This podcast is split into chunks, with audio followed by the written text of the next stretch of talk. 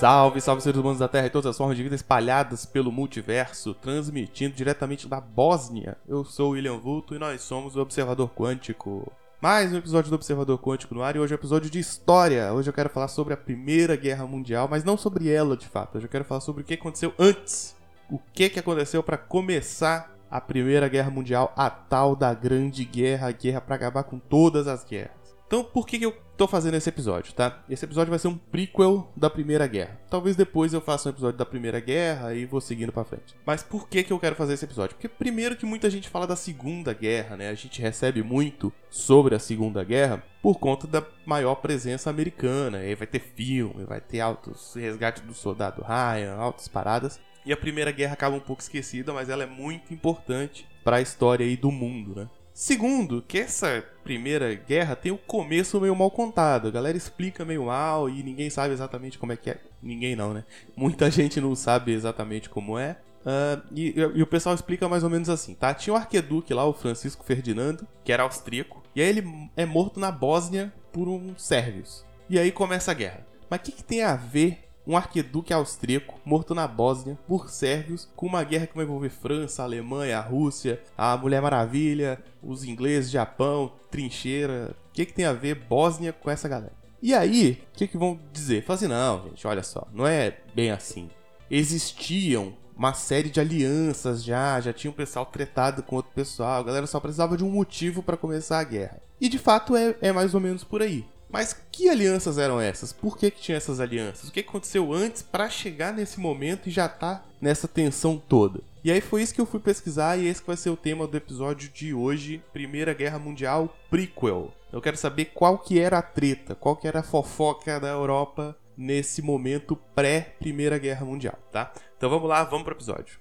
Primeira coisa a ter em mente é o seguinte: a guerra vai começar em 1914, julho de 1914. Então toda data que eu falar, você tem que comparar isso com julho de 1914. As datas vão ser antes, mas aí você já vai tendo ideia se é perto ou se é longe, beleza? Então vamos lá. Primeira coisa: onde fica a Bósnia e a Sérvia, tá? E aí, é interessante ouvir esse podcast com um mapa. Se puder ser o um mapa do Google, Google Maps, é legal que você consegue mexer e dar zoom e dar uma olhada. E vai ser bem interessante, tá? Se, se não puder, você deixa para olhar o mapa depois. Eu vou deixar algumas imagens no, no post que vão ser bem pontuais, mostrando algumas coisas que eu tô falando e, e tudo mais. Mas vamos lá. Onde fica a Bósnia e a Sérvia? A Bósnia e a Sérvia ficam em um lugar chamado Balkan, tá? Onde que ficam os Balcãs? Os Balcãs são o sudeste da Europa, tá? Quando você falar de leste europeu, alguns países são, são essa galera, tá? Então se você olhar no mapa, você vai ter a Itália, que todo mundo fala que tem o formato de uma bota. Então perto do saltinho da bota ali, fica essa região chamada os Balcãs, um pouco em cima da Grécia ali, tá? E ali fica Bósnia, Sérvia, Montenegro, Kosovo, Romênia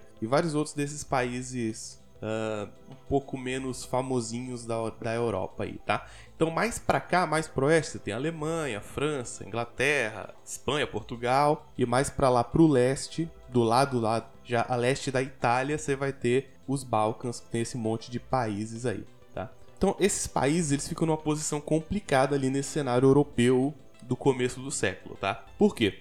Porque dá uma olhada no mapa ali, os Balcãs estão ali no sudeste europeu. A noroeste deles tem a Hungria e a Áustria, e é o que a gente chama de Império Austro-Húngaro, beleza? A nordeste vai ter ali um, a Ucrânia e a Moldávia, que nessa época faziam parte do Império Russo, tá? E logo abaixo ali dos Balcãs tem uma pontinha que faz parte da Turquia hoje e toda essa região da Turquia para baixo, um monte, uh, Turquia, Península Arábica, Iraque, era tudo o Império Otomano. Tá? Então os Balcãs eles estão cercados. Em cima você tem o Império Austro-Húngaro e o Império Russo. E embaixo você tem o Império Otomano. Quando vai começar a guerra, a Bósnia ela tinha sido anexada pelo Império Austro-Húngaro. Né, em 1909. Por isso, inclusive, que o arqueduque estava lá desfilando, falando com a galera e tal. E, e quando ele morre lá, começa a, a treta toda. Mas, antes da gente chegar nesse ponto, a gente tem que falar dos atores da guerra, porque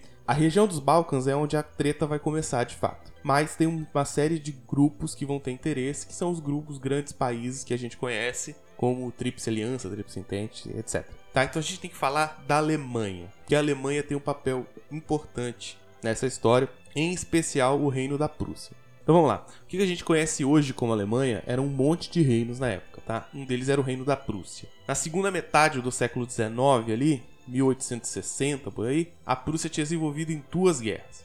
A primeira foi chamada de Guerra Austro-Prussiana, que era a guerra entre a Prússia e o Império Austríaco. Na época a Áustria estava solta ali. A Itália entrou do lado da Alemanha nessa guerra, isso vai ser um pouco importante mais para frente. Isso foi em 1866. E logo mais tarde a Prússia também entrou em guerra contra a França, conhecido como Guerra Franco-Prussiana, entre a França e a Prússia, beleza? Essas duas guerras elas foram curtas, mas elas foram importantes aquelas que vão mudar o panorama da Europa como um todo. A Prússia fazia parte da Confederação Alemã. Não existia um país Alemanha, mas existiam esses vários países ali na região onde fica hoje a Alemanha que tinham alguma coisa em comum, tinham uma etnia em comum, tinham alguns já tinham comércios entre si e tudo mais. Uh, não era Estado Nacional, mas era uma coalizão de reinos. Quando a Prússia entra em guerra com a Áustria, a Áustria deixa de fazer parte dessa coalizão alemã e a Prússia, para vencer a guerra, se une com os países do norte da Alemanha.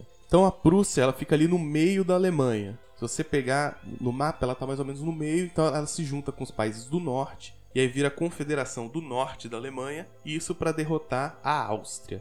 Logo depois, ela vai entrar em guerra com a França também, e aí ela vai se unir com os países do sul e vai consolidar o Império Alemão. Então, a Alemanha vira um país muito grande, muito forte, a partir dessa liderança da Prússia e a partir de duas guerras que vão forçar ela a se unificar. E a Alemanha ela vai ter um papel central porque ela fica no meio ali do oeste europeu, do, do centrinho da Europa ali, tá? Então você vai ter França e Inglaterra de um lado, do outro lado você vai ter Rússia, os Balcãs, o Império Otomano mais lá para baixo, e ali no meio fica justamente a Alemanha, a Áustria e a Itália. Isso vai ser muito importante. Então, o, o, Império Alemão ele se consolida e fica muito forte e ele vai ser muito importante. Nessa guerra com a França também, eles dominam e anexam a região de Alsácia Lorena, que você já deve ter ouvido falar na escola, que é um dos motivos dos franceses guardarem um rancor aos alemães até a guerra começar, beleza? Nessa brincadeira também, a Áustria se junta com a Hungria e vai virar um Império Austro-Húngaro, que vai virar uma grande coisa também. E aí já começa a ficar esquisito o rolê na Europa, porque assim, você tem um Império Alemão muito forte, acabou de vencer duas guerras, está bem posicionado ali no meio entre França de um lado e Áustria-Hungria, o Império Austro-Húngaro do outro. E a Alemanha já está ali num, num, num, esquema meio esquisito. A Itália tem fronteira com a Alemanha, fica logo embaixo, né? E ajudou na guerra contra a Áustria. Então eles são meio parceirinhos ali, tá? Bom, aí o que acontece? A Alemanha resolve isolar a França a França e a Alemanha, depois dessa guerra, estão com altas inimizades, altas tensões entre os dois já. E a Alemanha resolve isolar a França e faz uma grande aliança com a Rússia e com o Império Austro-Húngaro. Eles tinham acabado de ter uma guerra com o Império Austro-Húngaro, mas depois de enfrentar a França, eles viram parceirinhos ali, fazem um tratado de não agressão entre Rússia, o Império Austro-Húngaro. Eu vou chamar o Império Austro-Húngaro de Áustria, tá? Só para facilitar para não ter que ficar falando Império Austro-Húngaro toda vez. Então vamos lá. Então acontece essa aliança entre Alemanha, Rússia e Áustria, ok? Mas aí, no outro lado, começa uma outra guerra. A Rússia vai entrar em guerra com o Império Otomano. O Império Otomano pega ali Turquia, boa parte da Península Árabe, vai pegar onde hoje é Iraque, vai pegar outras regiões, e era também controlava boa parte dos Balcãs ali. Então a Rússia vai entrar nessa treta com o Império Otomano. Essa guerra ficou conhecida como Russo-Turca, né? E vários desses países dessa região dos Balcãs, que eu comentei mais cedo, Bósnia, Sérvia, Montenegro, no caso, Romênia, Sérvia e Montenegro vão se estabelecer e vão virar países independentes agora. Até, nesse, até então eles faziam parte do Império Otomano. E aí você tem uma treta entre Rússia e o Império Otomano pelo controle dessa região. Quer dizer, os países se tornam independentes, eles não viram parte do Império Russo, mas a Rússia fica como uma grande aliada dos caras e começa a se estender a, a influência ali nos Balcãs, beleza? Enquanto a Rússia tá resolvendo essa treta da galera nos Balcãs, ele deixa a aliança de lado. Então, a, a duplinha Alemanha e Áustria arruma um novo amigo que é a Itália, que já era amigo da, da, da Alemanha ali. E isso vai surgir o nome pela primeira vez de Tríplice Aliança, que você já deve ter ouvido na escola lá, Tríplice Aliança, Tríplice Entente. Então, o que é Tríplice Aliança? Alemanha, Áustria, no caso o Império Austro-Húngaro, que estou chamando de Áustria, e Itália. Isso fica no meio da Europa ali, corta. De um lado vai ter França, do outro lado vai ter os Balcãs e a Rússia. mesmo não sendo aliados, a Alemanha e a Rússia vão fazer um acordo, um acordo de neutralidade, tá? Então, caso a França ataque a Alemanha, os russos não ajudariam a França. E se os austríacos atacassem os russos, os alemães ficariam na deles. Isso acontece em 1887, está acabando o século XIX, beleza? 1890, os alemães decidem encerrar esse acordo. Tem uma treta interna, muda o governante e aí eles não renovam, entre aspas, o acordo com a Rússia. E aí a França, malandramente, vai lá e dá um ex-sumida para a Rússia, beleza? Por que que acontece? A Tríplice Aliança, ela não só era muito forte, como ela cortava a Europa no meio ali, tá? Então, se você vê o mapa que está no, tá no post, é um mapa que vai estar tá entre marrom e verde, você vai conseguir lá, você vai ver Alemanha, Áustria e Itália, elas separam ali no meio, França de um lado, Rússia do outro. E além disso, são dois, dois impérios muito grandes, o Império Alemão e o Império Austríaco, Itália mais ou menos. E você tinha a galera ficando uh, sem poder ali, né? E além disso, você tinha uma você tinha como aliados um cara que era inimigo da França e um cara que era inimigo da Rússia. Nada mais justo do que a Rússia e a França se aliarem, certo? Você tinha a França tinha suas questões com a Alemanha desde a Guerra Franco-Prussiana e o Império Austro-Húngaro estava disputando o poder com a Rússia ali, justamente na região dos Balcãs, disputando influência ali. Os britânicos estavam meio de fora do negócio mas eles já tinham uma corrida marítima contra a Alemanha e tinham uns tratados de comércio com os russos. Então ficou meio razoável que eles entrassem ali junto com os russos contra os alemães. E aí junta a Rússia, França e a Grã-Bretanha, né, os britânicos, e formam-se a Tríplice Entente. E aí você vai ter Tríplice Aliança, Alemanha, Itália e Áustria. E a Tríplice Entente vai ser França, os britânicos e o Império Russo, beleza? Então esse é o cenário que vai dar o começo da guerra, tá? Então você tem França tretando com a Alemanha por causa da guerra que eles tiveram antes, por causa da região de Alsácia-Lorena. A Alemanha amiguinha do Império Austro-Húngaro. O Império Austro-Húngaro tinha treta com a Rússia por causa da, da, disputa de influência dos Balcãs lá. Rússia e França ficam amigos junto com os britânicos. Por causa dessa parceria Alemanha e Áustria, eles acabam se juntando para enfrentar essa galera. A Itália tá ali junto, fica meio sem saber, tanto que vai trocar de lado no meio da guerra, mas eu falo disso no próximo episódio. Os novos países eslavos, né, esses países que surgiram ali nos Balcãs, estão do lado da Rússia, porque a Rússia ajudou na libertação deles, ajudou na independência, e o Império Austro-Húngaro tá querendo vir tomar conta, então os russos vão meio que proteger essa galera e aumentar a influência ali. Tanto que o Império Austro-Húngaro vai anexar a Bósnia, isso que vai começar a treta já em 1909, na biqueira da guerra e os otomanos tretados com russos desde a guerra uh, russo-turca, né? Então, a Rússia ajudou aquela galera que fazia parte do Império Otomano a ficar independente, e o pessoal do Império Otomano tava putaço, beleza? E aí vem a morte do arqueduque, tá? Então, o Império Austro-Húngaro anexa a Bósnia. A Bósnia e a Sérvia têm uma coisa de etnias que é complicadíssima, e eu não vou entrar nesse detalhe, mas aí um, um, os nacionalistas sérvios matam os caras, os bósnios começam uma guerra com a Sérvia, a Rússia chega para proteger e aí que vai começar a guerra. Mas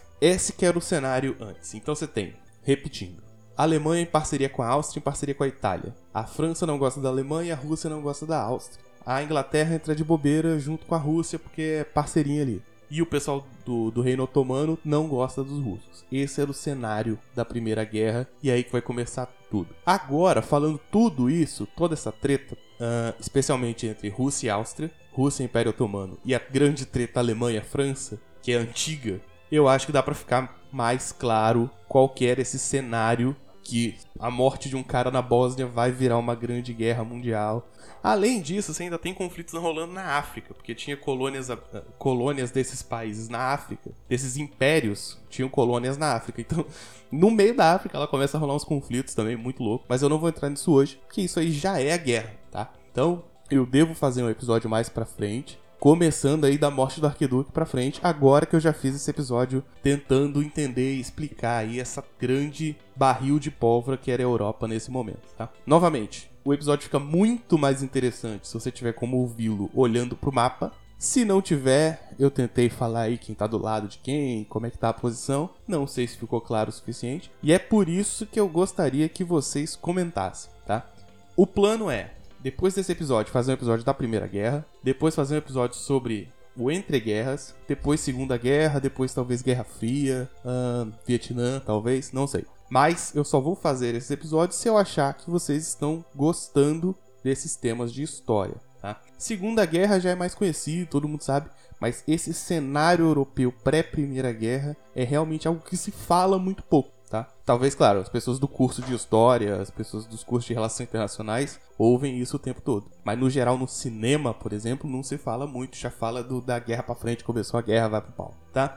Então, é confuso mesmo, não tem jeito de fácil de entender, porque é uma maluquice. Eu tentei ser o mais claro possível, espero que tenham gostado. Dúvidas, críticas, sugestões, deixem aqui no post no lugarnenhum.net, onde esse podcast sai, ou me chame para conversar em arroba William Vulto no Twitter, no Instagram, ou Vulto no Telegram, tá? Ou em qualquer outro lugar que você me encontrar por aí, você me dá o feedback do que você está achando desses episódios, beleza? Espero que tenham gostado, um abraço e encerrando a transmissão.